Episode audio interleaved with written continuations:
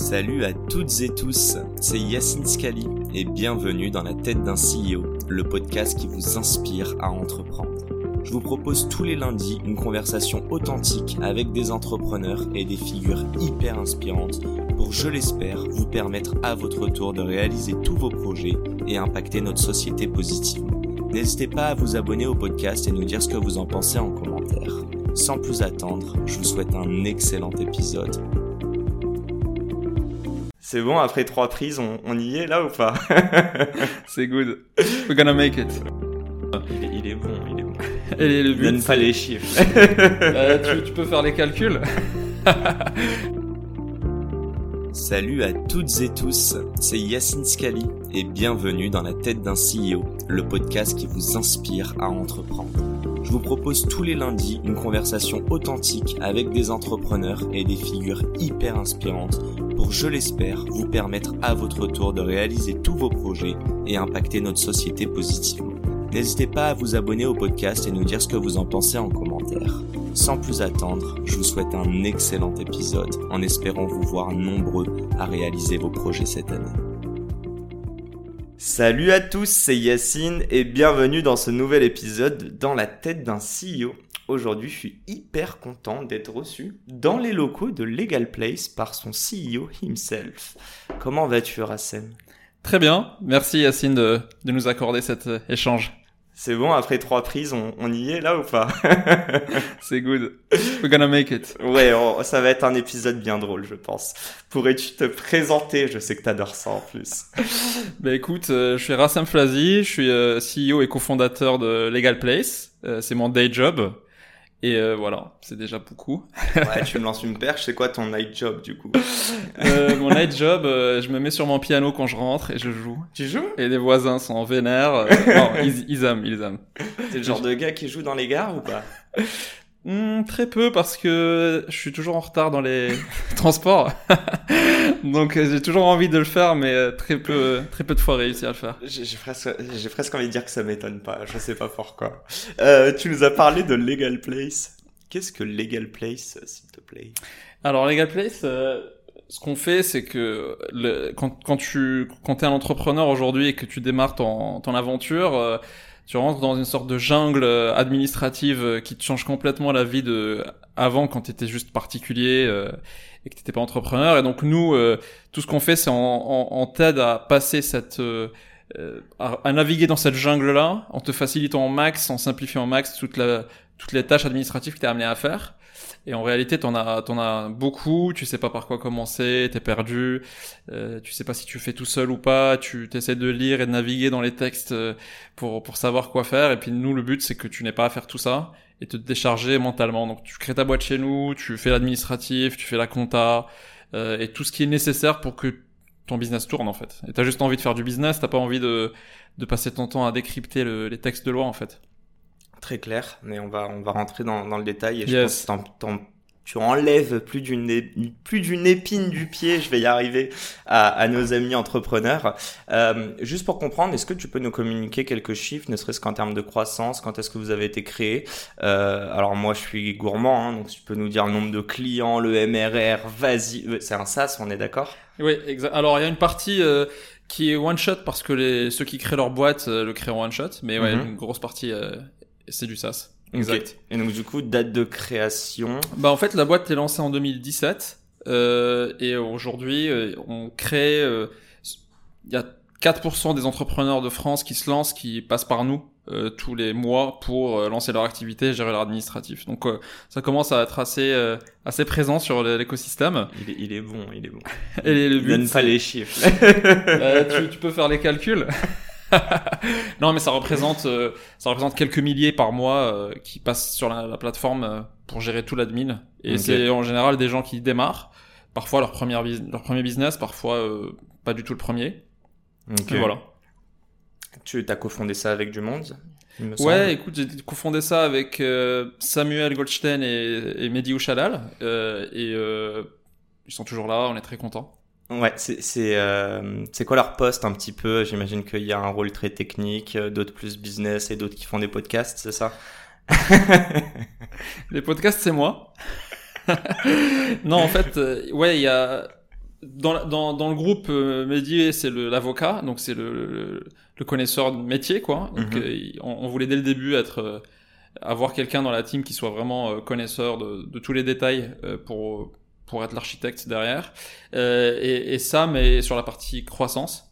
Euh, on dit growth aujourd'hui, mais euh, pour cet épisode, je vais essayer d'éviter à max euh, les termes anglais Vas-y, en vrai, parce que euh, parce qu'on est en- entre nous, mais en réalité, à- nous, nous notre marché c'est beaucoup l'économie réelle. Donc c'est euh, Ouais, ok. c'est tout entrepreneur de France, t'as une diversité énorme de boîtes qui se montent en France. Mhm. Et c'est vrai qu'à Paris, on a on, on a toute une euh, un vocabulaire qu'on a développé, mais qui est pas forcément euh, partagé par l'ensemble des entrepreneurs. Donc euh, pour sortir un peu de cette bulle, je vais faire l'effort aujourd'hui de proscrire, euh, essayer en tout cas de remplacer par des termes euh, français qui vont bien. Non, mais t'as, t'as, t'as fortement raison. Et euh, j'essaye, en tout cas, je m'efforce de le faire. Parfois, je prends des, des termes pour acquis comme gross. Exact. Mais, euh, mais non, le, on a le trop but- l'habitude là. Le but du podcast, et je pense aussi le but de Legal Play, c'est pas de s'adresser euh, uniquement, en tout cas, à des startups et des, des entrepreneurs de la tech, mais euh, plutôt à, à l'entrepreneuriat sous toutes ses formes, Exact. par tous et pour tous. Voilà. Complètement. T'as compris que j'ai refait un peu le motto du podcast. Voilà.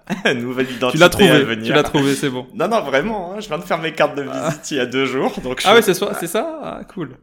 Pas mal. l'entrepreneuriat par tous et pour tous. T'as raison. Euh, C'est nous, ça. Bon, il y a peut-être une grosse news avant qu'on repasse un petit peu sur ton parcours dont tu as envie de, tu sais, nous, nous dropper cette petite bombe, histoire d'être sûr que les gens restent avec nous jusqu'à la fin. Bah écoute, ouais, euh, tu veux la dropper tout de suite? Vas-y, drop. Bah non, on était, euh, on était, on, on vient de lever euh, aujourd'hui notre euh, dernier tour, euh, et donc on a levé 20 millions d'euros avec euh, de très beaux fonds, euh, parmi lesquels Xange et Euraseo. Euh, donc on est très content euh, de, de booster la croissance de la boîte avec euh, ces fonds. 20 millions, une euh, legal tech euh, dans ces temps difficiles. J'ai Ouais. hâte qu'on puisse en parler. J'imagine que ça n'a pas été tout repos non plus. Ouais, écoute, euh, je suis un peu un, témoin de, de cette année très très difficile. Non, c'est vrai que c'était pas du tout les mêmes euh, réflexes habituels. Je pense que 2021 était une année euh, un peu de folie. Et là, c'est un peu la, la, le, le réveil après la soirée complètement. euh. Et donc en fait, euh, ouais, réveil dur. La gueule de bois, c'est ça. L'écosystème est dans une gueule de bois et je pense que on verra quand ça va se terminer, mais tout tout a été un peu revu. Je pense que la la chance qu'on a eue, euh, c'est qu'en réalité, euh, les boîtes qui ont réussi à lever cette année, qui vont réussir dans le futur, sont des boîtes qui burn très peu. Donc burn euh, pour dire qu'ils dépensent. Enfin, c'est le déficit. Ouais, c'est le déficit mensuel euh, qu'ils ont. Et, et on est dans des boîtes qui sont en déficit parce qu'elles investissent. Et donc euh, nous, on, est, on fait partie de ces boîtes-là qui, qui, qui ont un déficit très faible par rapport à leur taille et qui arrivent donc à croître vite sans trop euh, dépenser d'argent finalement. Et c'est cette petite catégorie finalement qui est la plus euh, apte à lever aujourd'hui parce que c'est les paris les plus sécures, les plus safe pour, pour, les, pour les investisseurs. Euh, parce que tu as eu en 2021 et 2020 des, des sociétés avec très peu de chiffre d'affaires euh, qui ont fait des tours énormes. Et ça, c'est hyper dur à, à financer aujourd'hui. je profite justement du fait que, euh, que tu nous parles du, donc du, du burn. Maintenant qu'on a expliqué le terme, on peut en parler. On peut. Euh, et donc voilà, vous, vous cramez peu d'argent par mois, en tout cas comparativement au, au- au chiffre d'affaires que tu nous as pas donné, mais qu'on va deviner ensemble avec les maths. Euh, Enfin, il y a un peu deux questions en une, Ouais. mais est-ce que déjà tu as des tips à donner Comment vous êtes capable de dépenser aussi peu relativement au- au- à l'argent que vous encaissez? Mhm. et euh, comment vous avez été capable de développer, je ne sais pas si ça a trait justement à, à, à l'argent que vous dépensez, mais comment vous avez été capable de développer une plateforme tech Mhm. sans avoir euh, un des trois cofondateurs qui est euh, tech à la base? Hmm. En fait, euh, bon déjà pour la deuxième question, on était euh, très, enfin on avait euh, dans l'équipe euh, de départ euh, un excellent développeur. Euh, donc c'est comme ça qu'on a bootstrappé. On n'avait pas besoin de dépenser beaucoup d'argent. Il a fait partie de, du début de l'aventure et ensuite l'équipe a grossi et aujourd'hui ouais il y a dans, dans les fondateurs le CTO euh, c'était pas parmi les fondateurs mais c'est clairement un des hommes clés aujourd'hui et l'équipe de direction c'est elle a été complétée par des profils euh, qui sont venus au fur et à mesure, qui vont gérer aujourd'hui euh, le produit, les opérations, la tech. Donc, euh, on a une équipe C-level qui s'est pas mal agrandie. Alors, juste bootstrappé, hein, veut dire que tu. C'est vrai, bootstrappé. terme pour dire, terme pour dire que tu, ouais, que tu démarres l'activité de zéro, sans aucun financement, et que tu arrives à la développer avec une plutôt bonne croissance, sans avoir besoin de d'injecter de, de, l'argent, donc sans, sans investisseur en fait. Mm donc euh, il y a quelques boîtes qui arrivent à le faire très bien. Et euh, sinon sur tes fonds propres quoi. Exact, tout fonds propres, euh, même année 2, 3, 4, t'es toujours sur fonds propres jusqu'au bout. Et sinon ouais, comment on arrive à avoir aussi peu de déficit mensuel donc burn ben en fait le business model est très différent d'une boîte à une autre. Tu as des boîtes qui vont avoir un business model plutôt sain, entre guillemets, comme mhm. on vient de dire aujourd'hui, c'est-à-dire qui est générateur de revenus, et puis d'autres boîtes où tu fais le pari que dans le futur, euh, la base d'utilisateurs d'aujourd'hui qui ne rapporte pas beaucoup vont par magie un peu, euh, il y a des hypothèses que les gens font, euh, commencer à rapporter beaucoup plus? Donc ils ont une thèse, et c'est pour ça qu'ils vont lever des fonds, parce qu'ils se disent, euh, on en a besoin aujourd'hui de ces fonds-là, parce que nos utilisateurs ne génèrent pas assez de revenus, mais je vais rajouter telle et telle fonctionnalité, tel tel service, pour que l'année 5, ils vont rapporter 10 fois plus par client de chiffre d'affaires. Et donc, ces boîtes-là où tu as un pari très long terme, euh, elles sont un peu plus risquées parce qu'il faut que ces hypothèses se réalisent. Là où les boîtes comme nous, qui avons déjà un revenu fort par utilisateur, t'as pas besoin de cette euh, hypothèse euh, long terme pour que le business marche. Voilà. C'est ce principe de donc MVP. le fait donc minimum viable product, ouais. se dire que tu sors une première version qui va couvrir, on va dire, le besoin primaire, uh-huh. qui va peut-être être moche, qui va pas avoir un quart des fonctionnalités que même t'espérais un an plus tard. Yes. Et donc du coup, tu sors. Est-ce que ça vous est arrivé? Est-ce que tu penses que euh, demain tu devrais créer une autre boîte? Tu choisirais un marché dans lequel il y a un, un, problème tellement fort que justement tu voudrais adresser euh, euh, ce, ce, problème avec une première fonctionnalité? Je sais pas si c'est clair ce que je raconte, mais. Tu veux dire si est-ce que est-ce que la première fonctionnalité doit être assez rémunératrice ou pas forcément? Merci d'avoir résumé ça par ton service. bah écoute pas forcément, c'est plus beaucoup plus facile comme scénario. Euh, mais si tu as, écoute, dans, sur le marché actuel, ceux qui se permettent des paris très très risqués et des long shots, comme on dit en anglais, euh, sont, sont des gens avec un track record assez fort de, de, de boîtes déjà levées, euh, vendues, réussies, etc. Et donc finalement, l'investisseur va venir, il va parier uniquement sur le fondateur en disant, ok, je comprends pas trop son business cette théorie, elle est peut-être un peu fumeuse, mais il a déjà réussi plusieurs boîtes. Donc, je mets de l'argent et je lui permets de euh, réaliser cette, hypothèse ou pas dans quelques années. Mais c'est clair que si tu veux ne pas laisser beaucoup de place à la chance, c'est mieux d'être sur un business qui te permet de générer du, de l'argent beaucoup plus vite parce que tu, tu, tu laisses moins place au hasard finalement euh, que si tu étais sur une boîte euh, qui génère zéro ou très peu et qui l'année 3 ou 4 ou 5 euh, commence à peine à générer donc non je, je, me limite pas forcément si je devais faire une, autre aventure mais maintenant je suis je suis très bien. J'ai eu la chance d'être sur une boîte qui finalement génère de manière décente assez vite. Mhm. et donc pas eu ce problème de, de convaincre des gens que faut attendre 5 ans pour voir le premier euro. Ok. Je trouve ça cool. Tu as parlé des personnes avec un track record. Ouais. Euh, c'est une très belle transition. Parlons de, de toi, Rassem. D'où viens-tu euh, Ouais, je sais pas à quel point tu peux rentrer aussi sur. Euh, enfin, à quel point tu as envie de rentrer tôt, mais mhm. juste qu'on comprenne au moins un petit peu les études supérieures que tu as faites et, et, tes premiers pas dans. Bah, et dans l'entrepreneuriat, et j'allais dire dans la vie professionnelle, mais je crois pouvoir dire que c'est assez similaire les deux. C'est vrai. Euh, ouais, en fait, j'ai le, mon mon intuition que j'allais vouloir aimer faire ça, euh, elle, elle est elle date un peu parce que ça date du moment où euh, peut-être que quand j'étais un peu adolescent, j'avais découvert un peu ce tech euh, et j'avais l'impression de rentrer dans un truc euh, incroyable parce que tu sais quand t'es quand t'es très jeune, t'as envie de créer des choses, de fabriquer des trucs et et comme comme le faire du hardware, tu vas pas quand t'es adolescent fabriquer des des machines parce que tu peux pas. Mais quand tu découvres qu'avec une ligne de code euh, sur du soft, tu peux réaliser des choses incroyables, bah c'est c'est frappant en fait. Tu, tu, codais quand t'étais plus jeune. écoute, j'ai découvert ce monde-là. Je me suis dit comment ça avec euh, une ligne de code tu peux faire un truc. truc incroyable. Désolé Siri qui nous écoute. il t'a dit quoi? Il a dit ça va tranquille. Donc il a, il, est allé à Siri. Ça veut dire que les vibes, les vibes sont bonnes. Non, mais en plus, t'as dit ça au moment où t'as dit avec une ligne de code, on peut faire ça. C'est, il nous a entendu. C'est très flippant. Et il est tranquille, Siri. Mais non, mais ouais, donc euh, ouais, avant avant que Siri existe, t'es là, t'es euh, es dans un quartier à Oran parce que j'ai grandi à, à Oran. Ouais. Tu tu découvres que tu découvres Internet parce que jusqu'ici t'avais un PC, tu pouvais juste euh, jouer avec, mais tu pouvais pas faire grand chose. Et là, tu branches un truc euh, avec un débit de l'époque, tu sais, et, euh, tu, te rends compte que juste en écrivant une ligne, tu peux faire un truc euh, incroyable. Donc tu te dis, c'est quoi Je dois, je dois comprendre comment ça marche. c'est dans mon pouvoir depuis ma chambre à des millions de kilomètres de je sais pas qui. Donc en fait, tu t'es curieux. Moi, j'étais hyper curieux. J'ai découvert le code. Mm-hmm. Et du coup, c'est là où j'ai commencé à voir sur Internet, sur des forums, des gens monter des projets, créer des boîtes. Euh, on parlait tout à l'heure de, avant, avant de commencer l'enregistrement de, de sites qu'on connaît tous les deux, mais qui datent de cette époque en vrai. Et donc tu, tu, tu vois une émulation incroyable avec une envie d'entraide qui, qui à l'époque sur le web était très très présente, euh, un peu les pionniers du web quoi. Et donc ouais, c'était inspirant parce que tu voyais des mecs devant toi lancer des projets. Donc moi-même j'ai lancé des projets, je découvrais le la pub, la pub sur Internet. Euh, Je commençais à faire des trucs, je gagnais de l'argent, etc. Donc c'est c'est là où je me suis baigné dans dans ça.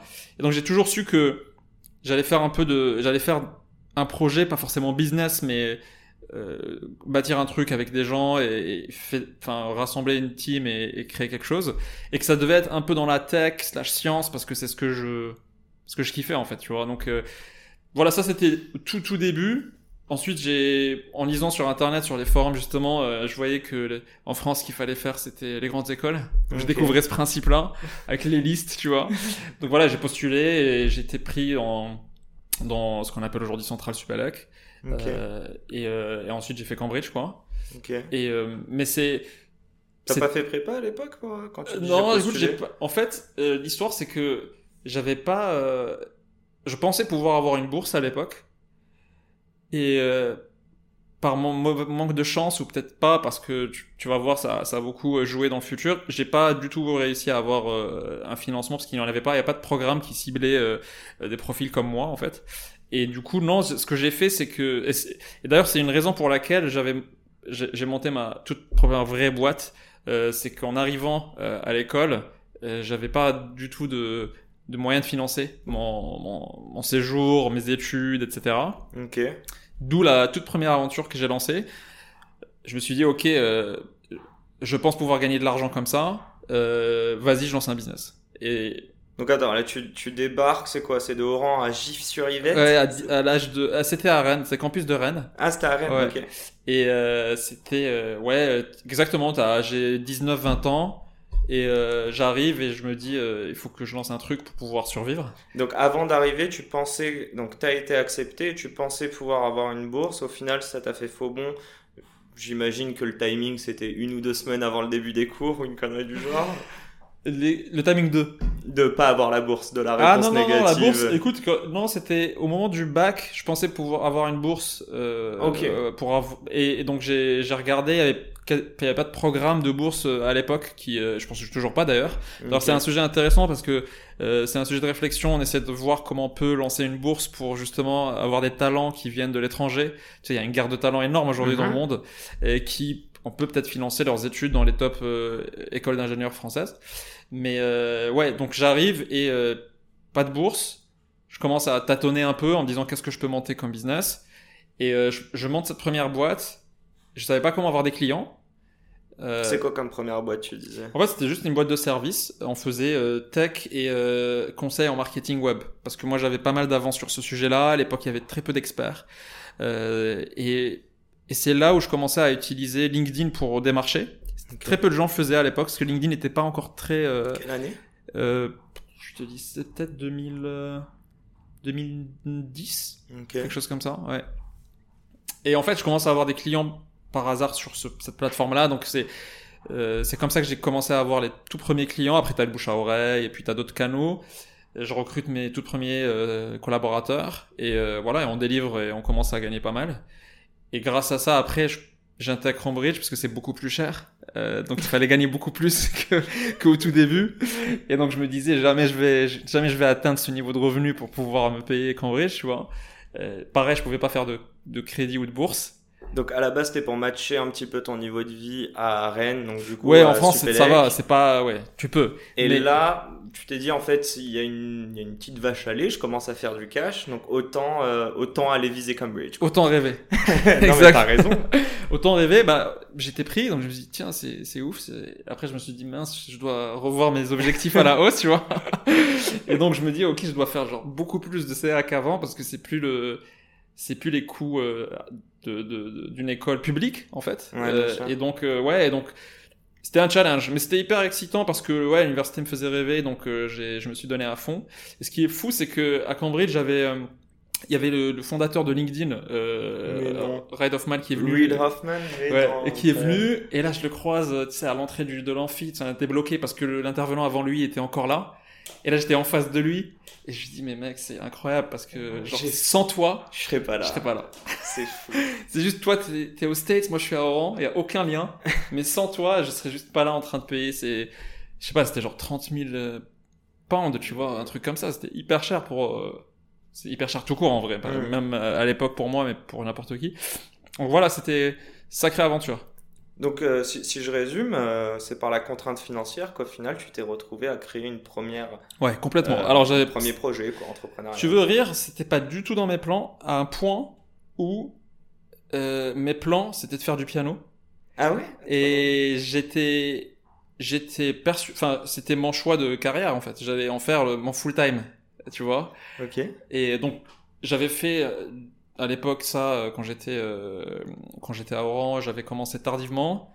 Ça, j'évolue très très vite. On me dit que tu dois absolument le faire, euh, en faire ton ton job, quoi. Donc je me dis, ok, je postule à un conservatoire en France. comme ça, j'accède au top niveau et je m'entraîne et ça devient mon truc. Et j'étais vraiment dans, une obsession où je jouais des heures par jour en fait. Hein. Mm-hmm. Je faisais des récitals et tout. Et donc, je fais le et donc je me suis dit, l'école d'ingénieur c'est bien pour baquer un espèce de plan B au cas où. Mais le, le, top ça serait ça. Et donc j'arrive, je suis pris au conservatoire, au dernier, euh, dernier level quoi, dernier, euh, dernier cycle, ils appelaient ça cycle.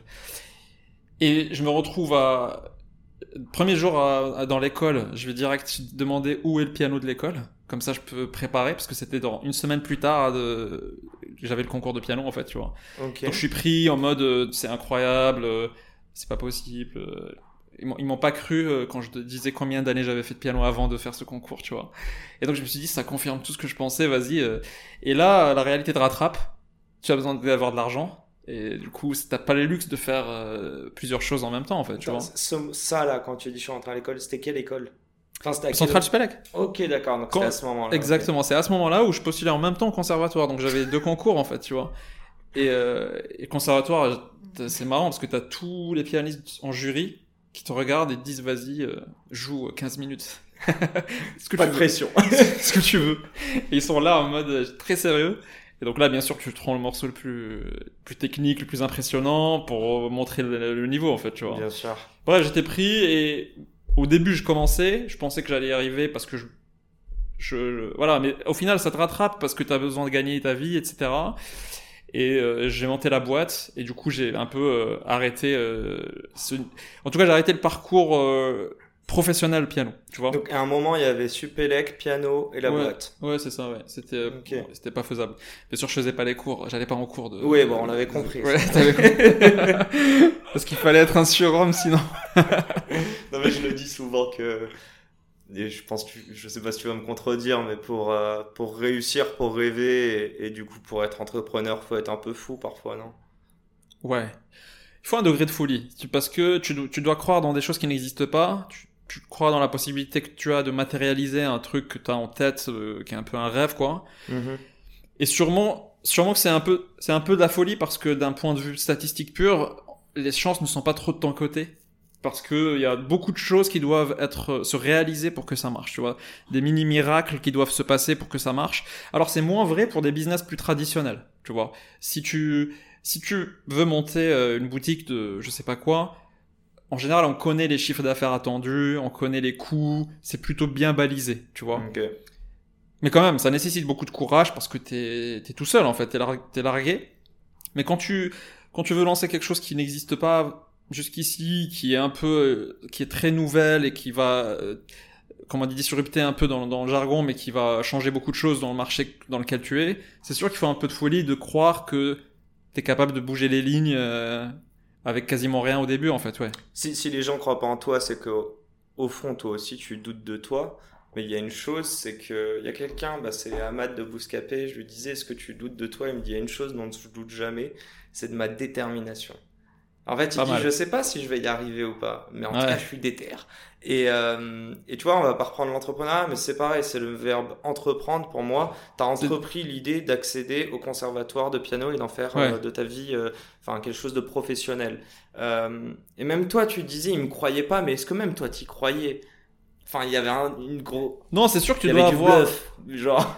tu triches toujours un peu pour bleu- en bluffant. C'est sûr que eux au début ils m'ont demandé est-ce que tu vas pouvoir faire euh, études d'ingénieur et ça, tu vois? Je dis ouais ça va, c'est pas c'est c'est pas très Et que t'as difficile. l'étude. Bien sûr. Les, les difficiles, les plus- non, je disais le plus dur c'est de rentrer. J'avais entendu cette phrase avant, tu vois. Le plus dur c'est de rentrer, c'est pas de sortir de l'école, tu vois. Donc c'est bon, j'ai fait le plus dur. Et... Mais c'est sûr que tu dois tricher un peu parce que parfois, ouais, les gens n'y croient pas, parce que t'as pas de track record encore aussi. Quand, quand j'ai monté la boîte euh, de service, euh, j'étais très jeune, donc euh, tu t'es face à un patron d'une boîte d'une certaine taille, il veut, il veut te déléguer des missions euh, tech, par exemple Ouais. c'est sûr que tu dois avoir une attitude un peu plus mature que ce que tu, ton vrai âge est. Donc, tu portes une montre euh, peut-être pour montrer, pour te donner une, une attitude euh, plus, plus euh, tu, tu gardes la barbe, tu vois. Moi, je me rasais pas, je mettais une montre, etc. Pour que le- ils se disent pas, j'ai un étudiant en face, en fait, qu'ils se disent, euh, ok, il est expérimenté, il a. Donc ouais, quand t'as pas de track record, tu dois un peu fake le, la, la chose pour pouvoir passer les premiers filtres. Mais il faut avoir, comme tu dis, euh, ce que tu cites, la citation que tu dis, c'est je ne doute pas de ma détermination, ça c'est sûr qu'il faut pas en douter. Et je pense qu'il faut avoir un peu un excès de confiance pour dépasser le, la, réalité, la, vérité. C'est que tu n'as rien fait encore, tu as pas. Donc cet excès de confiance peut te mener à prendre des paris un peu fous, à, oser aller rencontrer quelqu'un qui te dit t'as déjà fait ça, tu dis bien sûr j'ai déjà fait ça, je connais très bien le sujet, et tu il faut un excès de confiance de dire je, je vais pouvoir délivrer quand même, tu vois. Donc ouais, il faut et ça je pense que tu vois, on parle beaucoup de l'âge euh, le meilleur âge pour commencer une boîte. Je pense que dans les trucs un peu fous, il faut il vaut mieux être entre vingtaine et trentaine parce que c'est là où tu as encore assez de folie et pas beaucoup de raisons. Et à partir de 40 ans, tu commences à avoir plus de raisons. Et donc, là, tu mets plus de connaissances, tu vois, aussi. Plus de réseaux, plus de... Donc, en fait, il y a une dose qui est bizarre, c'est que la vingtaine, tu connais rien, donc tu fais beaucoup d'erreurs, mais tu as une folie incroyable. Et 40 ans, tu as beaucoup de réseaux, tous tes potes sont arrivés à des postes importants, Tu prends moins de risques. mais tu prends moins de risques. Et donc, finalement, quel est le meilleur âge pour commencer? Je pense que c'est un peu entre les deux. Je dirais que c'est peut-être entre 35 et 40 parce que là, t'as un peu le meilleur des deux mondes. Tu vois, tu peux combiner les deux et tu peux. euh, Après, t'as des contre-exemples. Hein. T'as des mecs, euh, surtout dans l'économie réelle, t'as des gens de 50 ans qui montent, qui montent des boîtes euh, incroyables et, Et t'en as 18 ans qui montent des boîtes. t'en as aussi, 18 ans aussi donc, qu'on- euh, qui sont- moins, mais- Mais, mais ceux-là, je, je veux pas trop en parler parce que c'est déjà médiatisé beaucoup. Ouais, mais je trouve, tu vois, c'est le même principe que le, que le piano et tout ce dont tu parles. Euh, je me mets à la place des jurys. Mhm. Alors, tu dis, on passe le premier filtre en bluffant, mais tu passes pas 3, 4, 5 Non, filtres non, en non. bluffant. Donc, au bout d'un moment, il y a l'habit ne fait pas le moine. Au début, tu Ouais. essayes de, de tromper, mais pareil avec ton client, faut que tu délivres. Et je me dis, c'est hyper inspirant parce que sans t'en rendre compte, c'est- c'est euh, en enfonçant ces portes que tu vas, tu vas déconstruire les mythes qui se font Ouais, complètement. de euh, je mets ce premier filtre, il doit ressembler à ça, il doit avoir fait tant d'années ou avoir tant d'expertise sur le piano pour pouvoir jouer ce morceau-là. Complètement, ouais. Et donc- Parfois, l'ignorance te permet ça. La naïveté, tu vois. exactement, ouais, c'est Parce ça. que tu, tu ne sais pas que c'est très dur, tu sais pas, et, pa- et des choses, je pense, si tu savais à l'avance que c'était aussi dur, tu le ferais pas. tu ferais pas du tout, ouais. Et ça, on l'a tous vécu, je pense. Et euh, clairement, euh, tu démystifies aussi en voyant les autres faire. Tu vois, moi, quand j'ai monté la boîte euh, dont, dont on parle, euh, j'avais beaucoup de clients entrepreneurs. C'était mes clients. Donc, j'étais, sans le savoir, j'avais beaucoup de chance parce que je les voyais en action, je les voyais décider, me dire comment ils ont fait ceci ou cela. Et donc, j'en ai vu tellement. Certains m'ont proposé d'être associé après, m'ont proposé des projets, que finalement, je me suis dit, si lui, il a pu le faire, franchement, ça va. Tu vois, c'est faisable. Et on a tous besoin de ce déclic de voir. On fonctionne un peu par imitation, par, euh, tu vois. Je suis d'accord. Et ça, c'est euh, ouais, c'est pour ça que je recommande beaucoup à des jeunes d'être le plus possible au contact s'ils ont des propositions de, stage ou de job Ouais. avec des avec des dirigeants en fait, parce que ils vont ils vont les inspirer beaucoup plus euh, à un âge où tu as besoin de déconstruire, comme tu dis, des schémas de c'est pas faisable, c'est pas pour moi, etc. Mais tu, tu trouves pas, enfin moi, moi je l'ai vécu à titre perso, mais ça rejoint exactement ce que tu es en train de dire. C'est un petit peu en te comparant aux gens, et même pas en te comparant, en regardant comment les gens font, et en te Mm. disant ok je ferai différemment, ou si tu dis que tu fais différemment, et c'est hyper subjectif, mais tu te dis je ferai mieux, Ouais. qu'en fait ton syndrome de l'imposteur baisse, et que parfois tu commences à prendre conscience de ta valeur. Tu vois ce que je veux dire? Est-ce Oui. que est-ce qu'il n'y a pas un endroit où on peut mettre le curseur entre euh, être tout seul versus être tout le temps et se comparer aux gens et se dire ok euh, je peux capter ma valeur moi tout seul? Je sais pas si tu vois ce que je veux dire comment tu l'as capté toi ta valeur sur le piano? À quel moment tu t'es dit j'ai un truc? Sur- après on parle de legal place. Écoute, à quel moment, en fait, t'as besoin aussi de du feedback, du retour des autres quelque part, qui te, qui doivent te confirmer un peu ça. Au début, c'est un peu toi-même avec un excès de confiance. Euh, Tu te dis, euh, même si personne euh, ne voit le, truc, moi je le vois et j'ai une confiance totale dans ce que je fais. Sinon, tu ne démarres même pas. Il y a des artistes, si on reste dans l'art, qui ont passé leur vie à être non reconnus. Et ça les a pas empêchés de continuer à, à juste faire ça et ne pas chercher un autre job, en fait, tu vois. Et donc, ils n'ont été reconnus que dans la, après, après leur mort. Euh, donc, ceux-là, je pense qu'ils avaient genre une confiance euh, incroyable parce que pour passer ta vie à pratiquer ton art sans que personne ne dise que c'est beau, c'est dur, quoi. ouais. Mais disons qu'au début, tu as besoin d'un peu de ça. Et après, le mieux, c'est que euh, l'entourage, le marché, le public, selon ce que tu fais, fasse un retour. Dans le business, c'est un peu le chiffre d'affaires, ou les levées de fonds pour ceux qui font pas de chiffre d'affaires. ça te permet de continuer, ça te donne le- du jus. Euh, pour, pour des gens qui sont dans l'art, c'est clairement le public. C'est le public qui doit être euh, impressionné, qui doit, tu vois, t'as- qui doit être fan. Et c'est c'est de ça que tu... Ouais, mais même ça, tu dis artistiquement, il y en a, euh, ils n'ont pas encore de public et ils deviennent bons une fois qu'ils sont morts. Donc c'est-à-dire qu'il il reste, il y a Ça, des c'est les extrêmes. des avant-gardistes, ouais, C'est les quand même des extrêmes. Vaut mieux ne pas être dans ces cas-là parce que je sais pas s'ils vivent très bien. Ouais, non mais c'est vrai en plus, c'est vrai ce que Je pense qu'ils vivent très mal ça. Ouais, te dire que tout le monde est con et que c'est toi le génie, euh, mais être tout seul. Être tout seul, c'est à un moment, je pense, tu doutes, tu dis est-ce que je suis dans le droit chemin, est-ce que, est-ce que je suis pas fou, etc. Mais clairement, c'est après les grands artistes, c'est les gens qui souffrent. Je pense que tu peux pas accoucher de de choses aussi belles si tu n'as pas une énorme souffrance dans ta vie, tu vois. Donc, euh, j'en parlais avec un un très bon ami qui est un des un des plus grands mathématiciens au monde, euh, Edward Frankel. Et en fait, lui, euh, c'est un un Américain mais d'origine russe. euh, qui a une histoire assez incroyable dans son livre, il a un best-seller. Et en fait, on parlait, on avait un débat comme ça de est-ce que c'est possible d'avoir de grands artistes mais qui n'ont jamais souffert? Est-ce qu'on peut éviter une souffrance mais faire... Et en fait, la conclusion, c'est comment comment t'arrives à à produire autant de force créative sans avoir une vie euh, tumultueuse, complexe, tu vois. euh. Ah, la Je pense que c'est pas possible, ce en fait. des- Si tu vis des très bien- émotions presque, quoi. Ouais. Si, tu vis dans le confort tout le temps, est-ce que tu peux créer quelque chose d'incroyable? Je sais pas. C'est une très, une question très profonde. euh, On répondra à ça. on répondra un une autre fois. exact. Si on avance un petit peu, il me Ouais. semble que tu as monté une autre boîte. Euh... Mustard Jam, c'est ça? Non, en fait, alors c'est pas une boîte. Ok. Euh, ça s'appelle Moutarjam. Euh, Ah, ouais.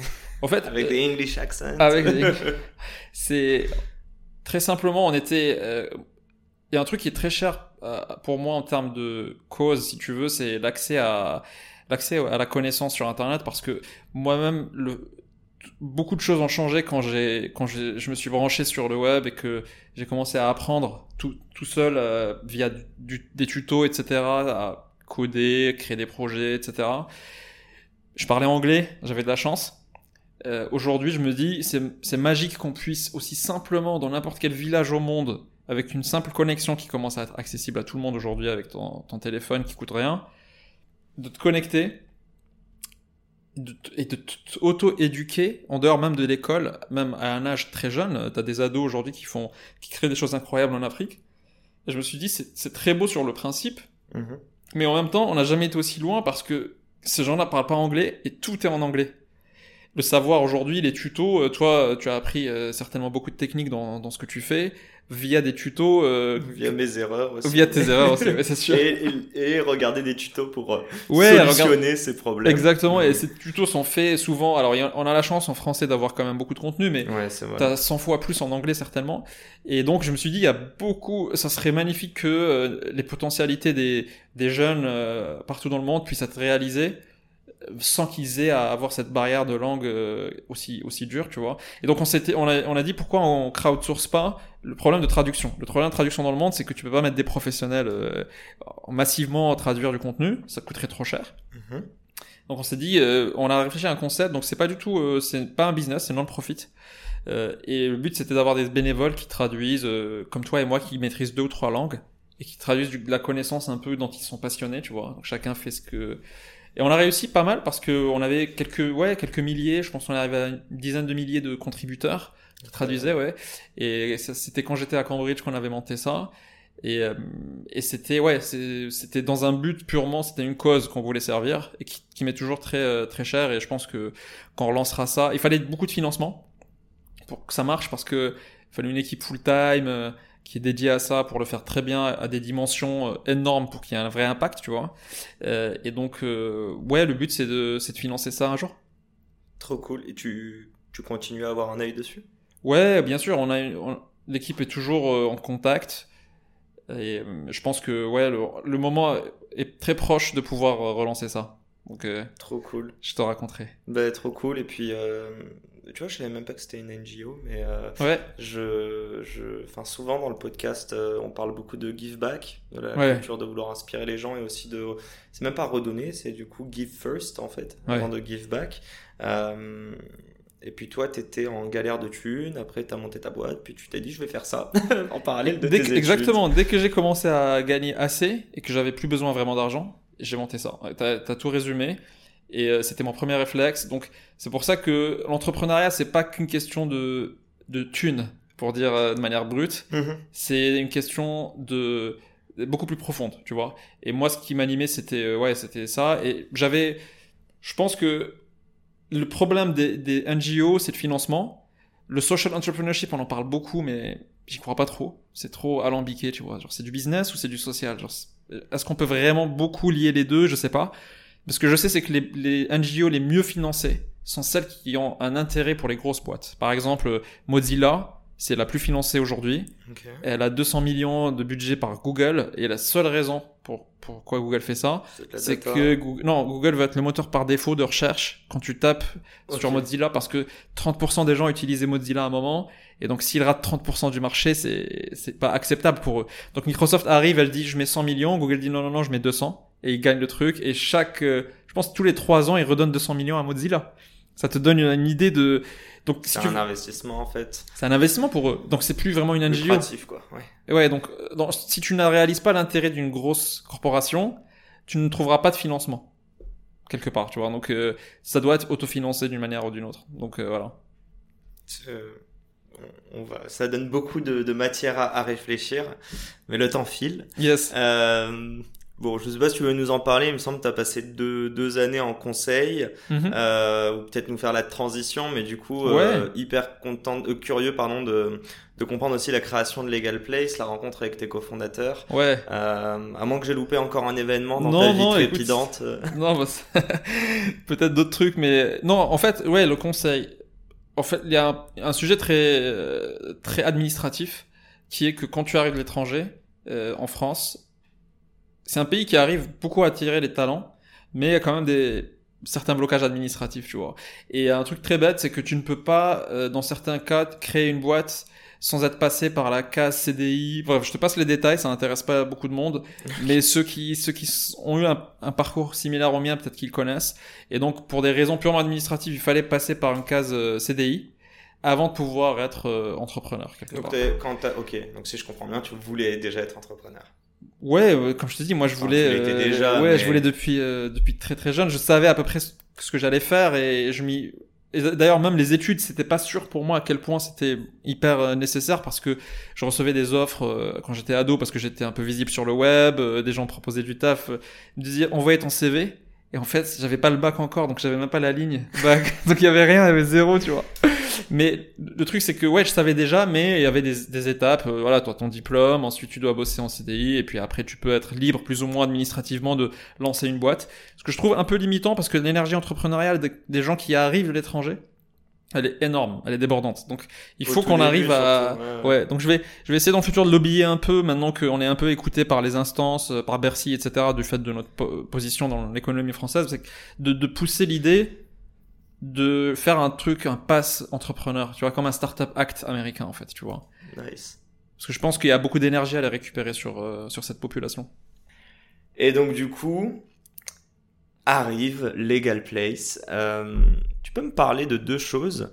C'est de la rencontre avec tes cofondateurs et euh, de ce qu'on appelle le pain identification. Donc essayer de comprendre. Hmm. Euh, D'ailleurs, est-ce qu'on parle d'un problème que vous êtes allé résoudre ou est-ce que tu es parti euh, d'un constat Enfin, est-ce que tu es parti d'un constat, tu as développé une solution ou est-ce Ouais. que c'est l'inverse? Bonne question. tu veux la version romancée? Non, je veux la vraie version brute. Euh, non, en fait, dé- déjà, moi, j'ai vécu le, le pain point de, nos clients parce que voilà, et c'était ma première réalisation de ce truc-là. Je me disais, ok, je dois faire du business, je dois trouver des clients. Euh, c'était ma problématique. Donc, à LinkedIn, machin, ce que je t'ai dit, j'arrive, premier client, il me dit, envoie-moi une facture avec ton numéro sirène. Je dis, mais c'est quoi ce truc?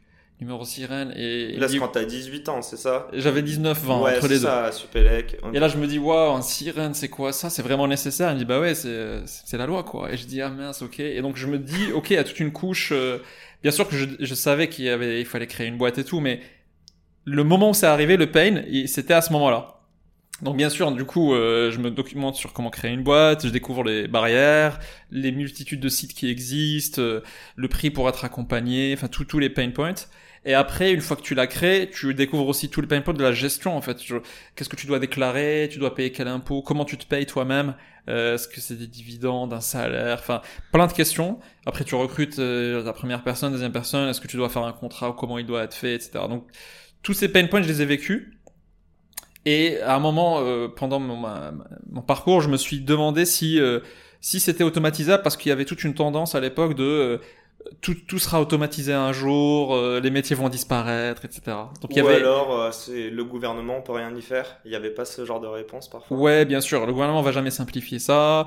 Tous, tous les ans, le gouvernement dit qu'on va simplifier, mais en fait, on rajoute des couches parce que la société est plus complexe. T'as l'IA qui sort, t'as les données personnelles. Donc, c'est normal que euh, le, le- le- la loi entre nous pour vivre en société devient plus complexe quand tu as euh, toutes ces nouvelles technologies qui sortent. Donc, donc ouais, il y avait la thèse de le, gouvernement va simplifier était pour moi pas forcément tenable. Et je me suis dit, euh, ces métiers euh, d'accompagnement pour euh, pour le, le légal et le, et le comptable, etc.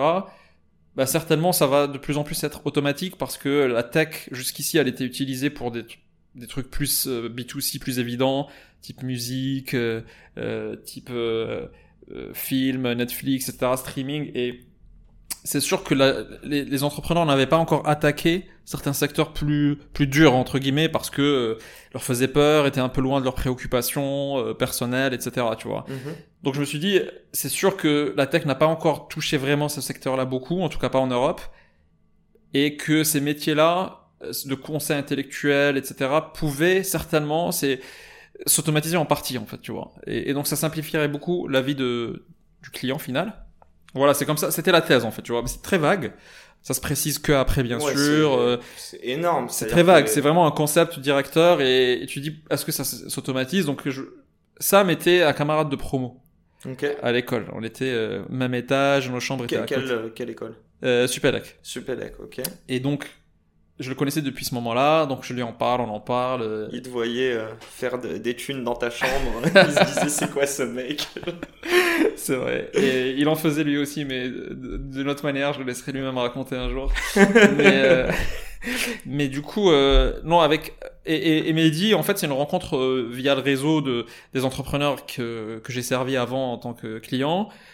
Je voyais, je je regardais autour de moi s'il y avait pas des avocats ou des gens du métier euh, qui peuvent un peu me renseigner de si ce que je dis était faisable ou pas je rencontre du Mehdi dans ce cadre-là pour je- moi je parle beaucoup de, de mes idées tu vois il y a des gens qui disent faut pas parler de ton idée ça va être volé Ouais. en fait c'est le contraire qu'il faut faire parce Bien que quand on parle bah tu découvres que des gens veulent bosser avec toi Tu découvres des choses aussi sur des gens qui peuvent t'aider, qui auraient pas pu t'aider s'ils savaient pas ce que tu allais faire. Ou te challenger même.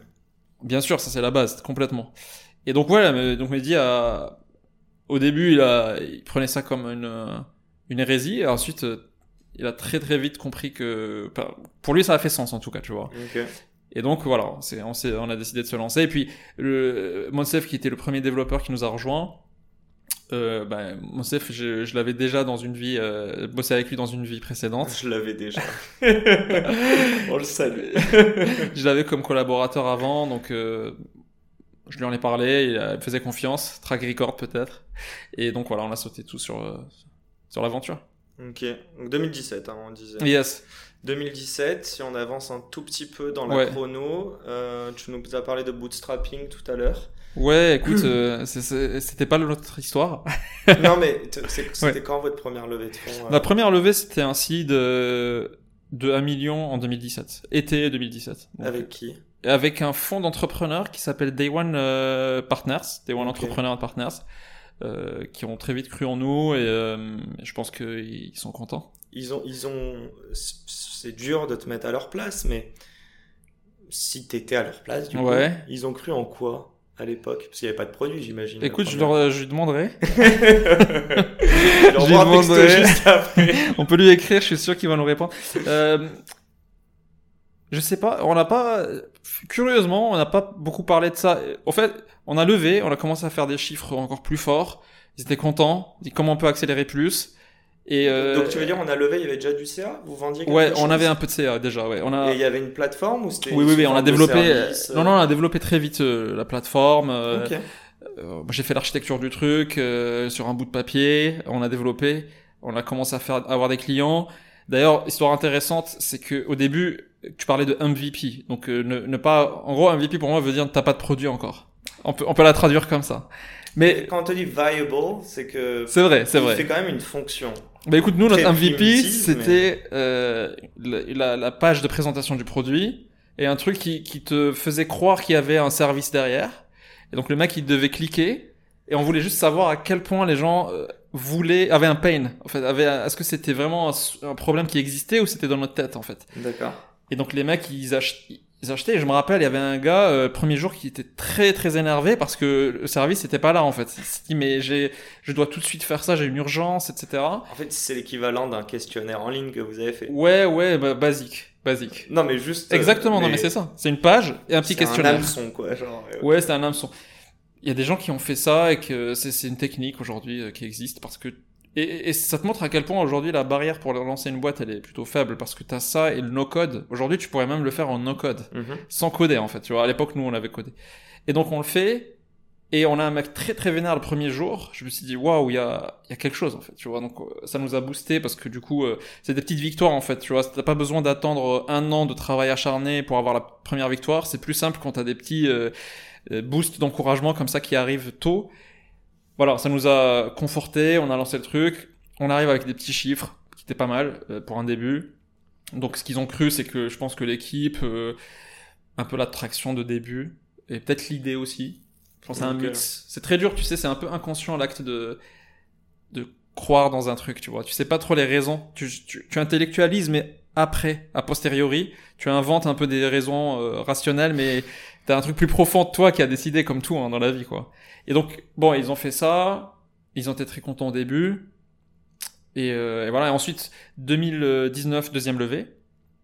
Et je, si tu, veux, tu, tu voulais des chiffres, mais on a à peu près doublé de valo tous les 18 mois, si tu veux, Ouais, donc, entre euh, là et aujourd'hui, quoi. donc 17, 19 et euh, 2022. Exact. Sans le Covid, elle serait arrivée avant ou au contraire, elle serait arrivée plus tard? Ça nous a pas beaucoup euh, touché, euh, ni. euh, c'est eu dur de savoir. Elle n'a pas eu une augmentation action. d'entrepreneurs euh, qui sont créés pendant le Covid?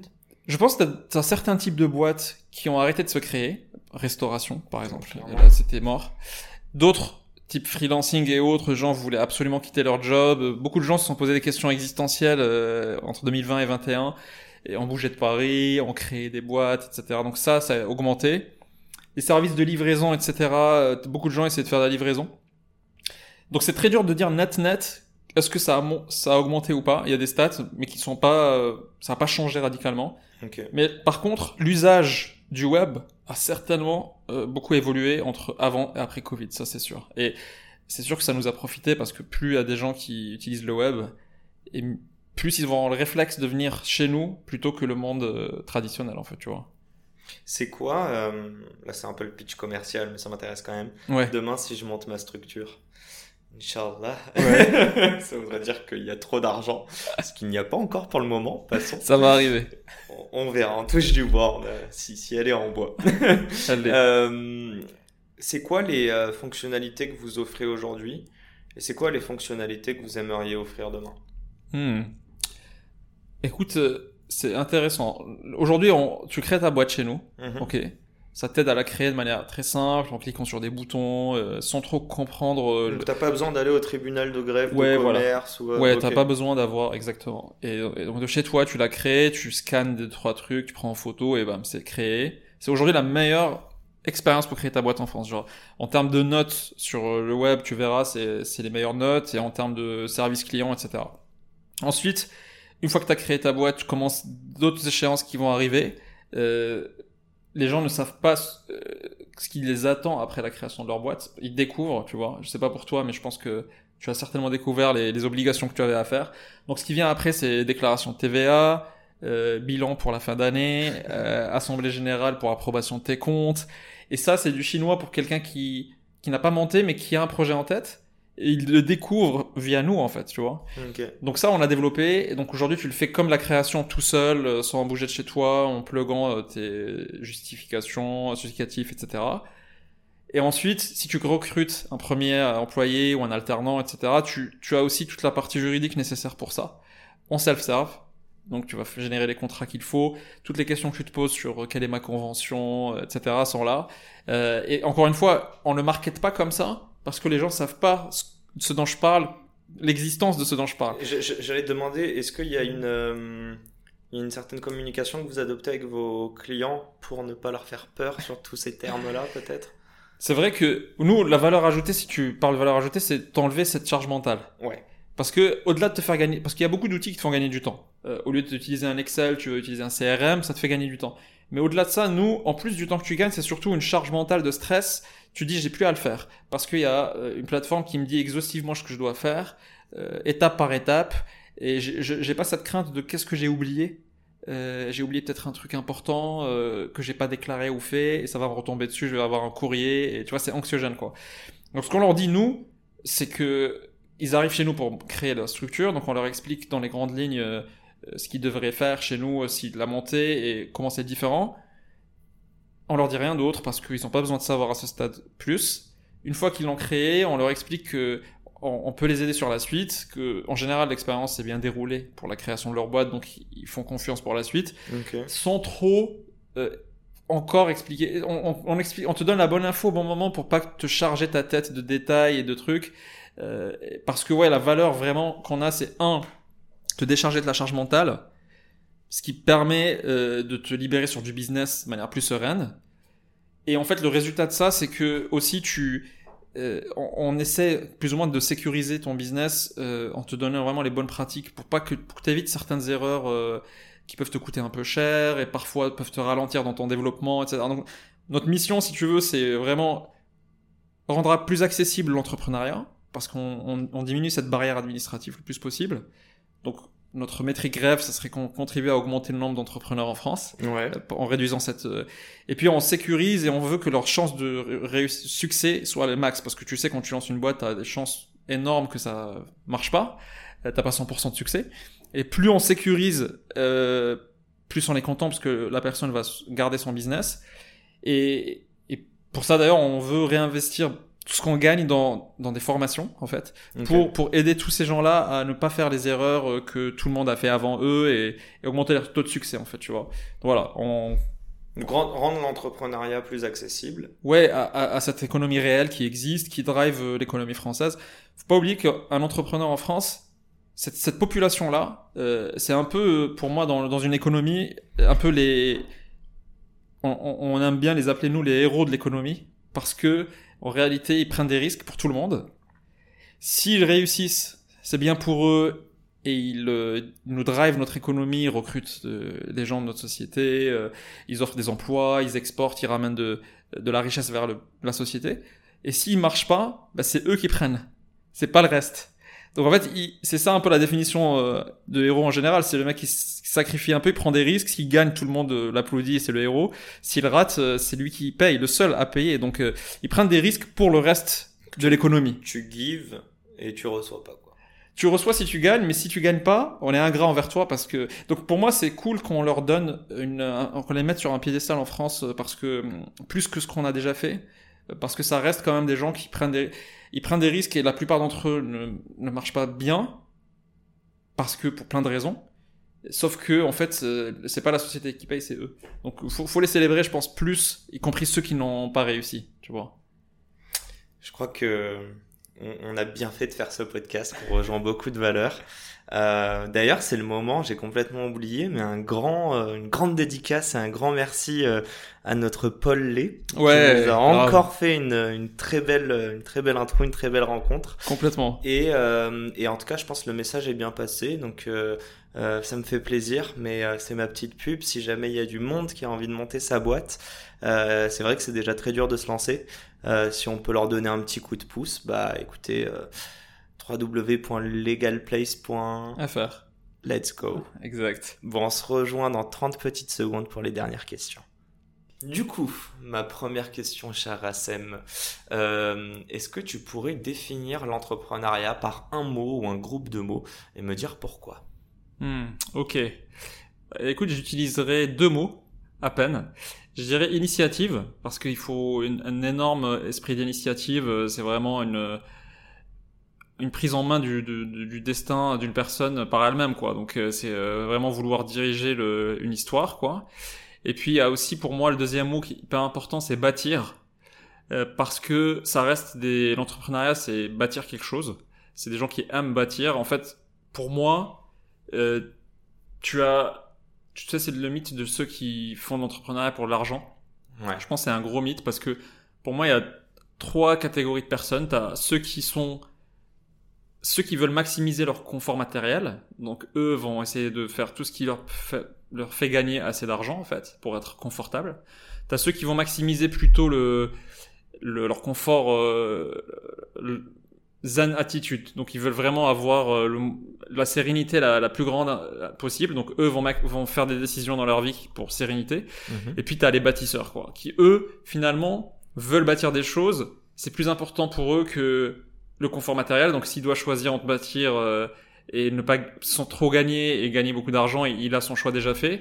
Et même sérénité en fait, parce que finalement, euh, tu, tu maximises pas du tout ta sérénité quand t'es quand t'es en train de bâtir en fait. Il y a, il y a beaucoup de, de- de travail, d'efforts, etc. Donc c'est vraiment une catégorie à part. C'est pour ça que j'utilise le mot euh, bâtir comme mot pour définir l'entrepreneuriat parce que c'est des gens qui, euh, si tu donnes le choix entre construire son truc ou gagner beaucoup d'argent, ils préféraient encore quand même construire son truc quoi. Donc voilà. Est-ce qu'il y a un côté de bâtir pour la communauté ou pas? Il peut y avoir un côté euh, équipe dans ce que tu fais, euh, mais il y a des entrepreneurs quand même solo qui euh, bâtissent leur propre offre, mettant conseil, tu vois, qui vont avoir un truc original, le construire et aller le vendre au marché.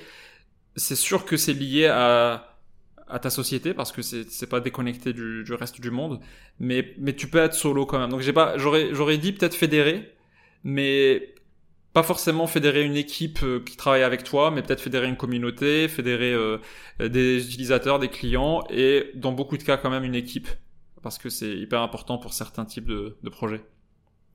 Crystal clear. Euh, ma deuxième question, si tu avais la possibilité de choisir un board member, alors? Évidemment, tu viens de lever, tu as plein de beaux mondes à ton board, j'en suis sûr et certain. Mais, euh, mais là, justement, tu, si tu avais la possibilité de choisir quelqu'un de vivant, mort, fictif ou réel, euh, donc libre à ton imagination, qui est-ce que ce serait et pourquoi? Ah oui, même mort, donc personnage historique, quoi. Whoever you want. Ah, tu me tends, tu me tends la perche, là. Bah, écoute, j'aurais choisi un mec... euh, Ça, ça c'est un peu fantaisie, hein, donc euh, on va aller loin. J'aurais choisi un gars qui, qui est vraiment une, un énorme général, tu vois. Euh, pas pour le côté martial, ou, euh, tu vois, mais plutôt pour le côté... euh, créativité pour résoudre des choses, euh, logisticien, tu vas trouver des moyens contournés pour arriver à, ramener tes soldats à un endroit et quoi de plus grand que Napoléon quoi. donc en plus, le lien, c'est que Napoléon a entièrement harmonisé le droit européen, donc il a une legacy euh, énorme, euh, un héritage énorme d'un point de vue euh, infrastructure juridique d'Europe entière. Et l'Europe, c'est un peu notre marché, le juridique aussi. donc donc voilà. Donc, et peut-être un autre, euh, si je devais le remplacer, parce que peut-être que certains n'aiment pas cette référence, mais un autre qui est complètement euh, l'opposé peut-être, mais qui est un peu lié à, Napoléon aussi, euh, qui est, ça c'est mon côté musique, qui est Beethoven. Beethoven. Beethoven.